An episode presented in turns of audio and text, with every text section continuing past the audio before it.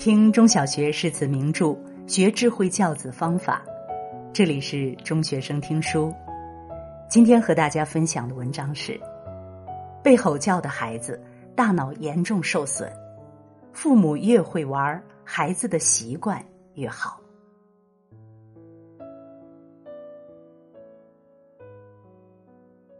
最近，一个朋友很迷茫，问我该如何戒吼，怎么回事呢？原来是他的孩子做事特别拖拉，早上起床叫了三遍还没动静。一开始朋友还比较冷静，宝贝儿，起床了。叫多了，直接吼道：“猪都没你这么懒，再不起来就迟到了。”类似的事情还有很多，比如吃饭、写作业等，每次都是以朋友的吼叫收场。朋友担心再这样下去，还没等孩子养成好习惯，亲子关系就破灭了。怎么办呢？今天小编就教你一个方法，让你更加有效的教育孩子，同时还能增进亲密关系哦。一，你越吼，孩子越差劲。先和大家讲讲对孩子吼叫的巨大破坏力吧。首先，你愤怒时说的话，其实孩子根本一丁点儿也听不进去。不知道大家有没有了解过大脑的逃生机制？当一个人感到强烈的恐惧、感到受威胁时，大脑会启动紧急逃生机制，精神紧绷，时刻准备逃避灾难。这是人类的本能，孩子当然也不例外。而当我们大声责骂孩子时，就会触发孩子大脑的这种逃生机制。虽然家长在大声教育孩子，但孩子满脑子想的都是“别骂了，什么时候结束？”其次，吼叫真的会影响孩子大脑结构，甚至导致孩子出现抑郁症、焦虑症。有研究发现。父母的言语暴力会增加脑部左侧颞上回的灰质体积，进而让孩子的言语理解能力、表达能力就越差。更糟糕的是，孩子会学会以暴制暴的方式解决问题。孩子最早是跟父母学的待人接物，跟父母互动中，他无时无刻不在学习。他被你骂哭，在这个过程中，他跟你学会了一件事。骂人最有效，谁有权利谁就有效。很多时候，我们为什么会控制不住自己的脾气呢？仔细回想，就会发现这跟自己的童年息息相关。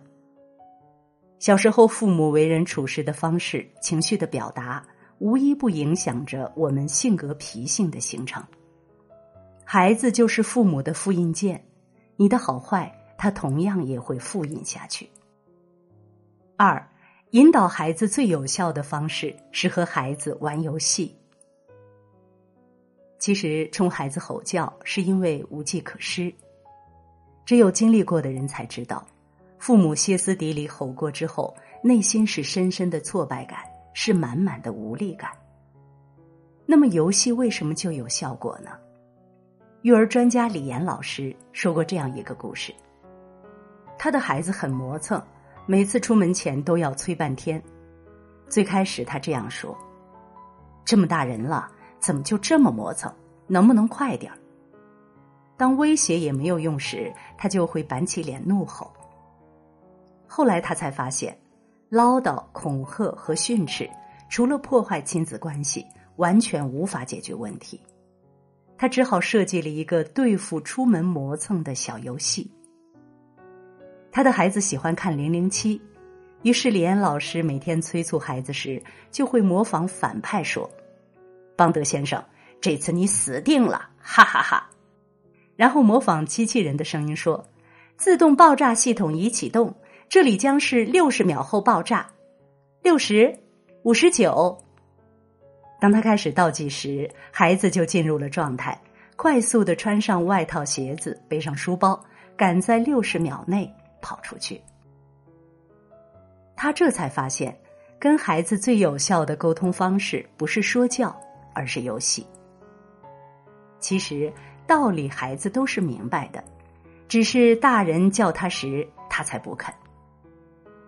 而孩子反抗的不是出门的事儿，而是反抗被别人支配、控制的感受。游戏的魔法很明显，在游戏中，孩子的角色由被动方变为主动方，获得了内心真正需要的掌控感。如果孩子获得足够的掌控感，那么他在日常生活中就更倾向于合作。所以，小编在这里推荐大家一个养育方法。欢乐时光，就是一个专门的时间，在这段时间里，唯一的任务就是专心的陪孩子玩。如果能每天都进行欢乐时光，那当然是最好的。如果不能每天，两三天一次也行。每一次欢乐时光能玩半小时当然好，孩子肯定希望多玩。不过玩不了半小时也没关系，十分钟也行。总之，频率和时长，大家根据自己的情况决定。但在欢乐时光期间，要遵守两个原则：第一，放下手机，专心玩儿；第二，欢乐时光期间做什么玩什么，原则是听孩子的。我们早就习惯了做选择，习惯了做决定，习惯了有效率，并且习惯了随时指出孩子的毛病，而欢乐时光。目的就是把掌控权交给孩子。三，这几个小游戏你一定用得上。小编总结了一些常用的小游戏，希望对你们有帮助。一，孩子磨蹭不肯穿衣服。情景：孩子上小学后，觉得妈妈对他态度不好，不像以前那样愿意帮他穿衣服，于是故意找茬，不肯穿衣服。孩子明明有能力穿，却不肯穿，是因为孩子有了抛弃感，唠叨说教的效果等于零。遇到这种情况，你可以拿起两个布娃娃表演玩偶剧，先让一个娃娃满怀恶意的说：“老天爷，他不会自己换衣服吧？他不知道怎么穿衣服啊。”另一个声音则颇有信心，愉快的回击说：“他会的。”他真的会自己换衣服。第一个声音又说：“不可能，他才七岁啊，他不可能会自己换衣服。”这时候，多数孩子就会开始自己换衣服了。而你可以让第一个娃娃假装没看见，说：“看呐，他根本不是自己穿的衣服。”第二个娃娃呢，却总是高声反驳：“是他自己穿的，你没在看。”在这个时候，孩子不仅自己穿好了衣服，还笑得乐不可支，不再哼哼唧唧了。玩了几次之后，孩子已经养成了自己换衣服的习惯，不用每个早上都演一回这个木偶剧了。游戏也会让父母和孩子解除了对立关系。二，冲突矛盾，两孩互相抢玩具。情景。小男孩天天请好朋友豆豆来家里玩天天刚买了一个新玩具，一个变形金刚。豆豆一进屋就看见了，就想拿来玩儿可是天天也想玩儿于是两个人就吵起来了。是没收还是让客人先玩儿还是轮流玩儿无论哪种方式，都感觉是警察在执法。哪怕孩子表面平静了，内心还是不开心的。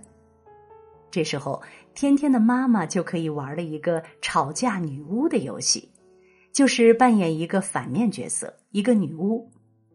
不仅没有劝孩子不要抢玩具，反而阴阳怪气的挑唆两个孩子抢啊！我最喜欢看小朋友吵架抢玩具了。由于妈妈的表情和语气就是一个十足的坏人，因此两个孩子反而停止了争抢，开始联手对付坏女巫。三孩子没有同理心。这个游戏是在朋友博客上看到的。他儿子要吃永和大王的卤肉饭，朋友厨艺不好，但也是花了心思给儿子做。结果儿子吃一口就吐掉，说不好吃。朋友当时很生气，不好吃没关系，但吐掉太没礼貌。于是他想了一个方式来教育他：一起玩彩泥。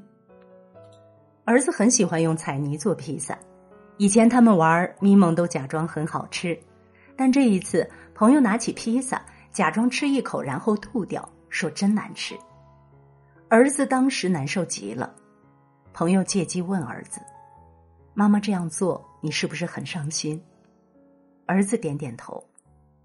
朋友接着说：“因为你爱我，专门为我做披萨，但是我这样直接拒绝，让你很难过。所以你能明白妈妈为你做卤肉饭，你吃一口就吐掉的心情吗？不管是家人还是食物，我们都要学会尊重和礼貌，对不对？”自然后果反作用其身，还和游戏结合。不得不说，朋友真的很有一套，这效果也是非常明显的。四，你怎么对待孩子，长大后孩子就怎么对待你。孩子其实是一个残忍的礼物，一开始孩子对父母的爱是无条件的。那是因为小时候父母是孩子的全世界，孩子需要依赖父母。等孩子慢慢长大，他的世界开始装越来越多东西，也开始离父母越来越远，父母在孩子的心目中占比也慢慢变少。前几天我看到一个心酸的话题，讲的是父母老了以后在子女面前的卑微。其实人的相处从来都是相互的。就算是子女与父母的关系也不例外。那些小时候对孩子的教育不上心、不花心思的父母，孩子长大了，自然在孩子心里少了分量，关系僵硬。而真正花了心思的父母，得到的也是用心的反馈。前几天看到一部片子，特别感动，用一句话总结，就是妈妈的后座。装满了整个世界。这位妈妈为了给孩子快乐的童年，真的煞费苦心。每次去接孩子，都把自己打扮成不同的模样，后座也精心准备了惊喜。动画里的场景、世界名景点、游乐园、动物园、水族馆，都在妈妈的后座里。甚至有一次车轮坏了，耽误了接孩子的时间。可车门打开的那一刻，孩子本来生气的脸立刻露出了甜甜的笑容。十八年后，孩子长大了，性格幽默自信，也以同样的方式回馈母亲。小时候，妈妈只能在车里带孩子遨游世界，而现在，孩子有了能力，直接买机票，打扮成导游的样子，带妈妈去环游世界。德国哲学家雅斯贝尔斯曾说：“教育是一棵树摇动另一棵树，一朵云推动另一朵云，一个灵魂唤醒另一个灵魂。孩子的成长是不可逆的，你在孩子身上偷的懒，最后都会成为深深的遗憾。为人父母，平时记得多用点心哦。”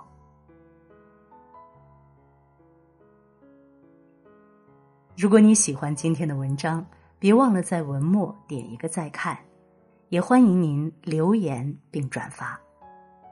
中学生听书的朋友们，明天同一时间我们不见不散。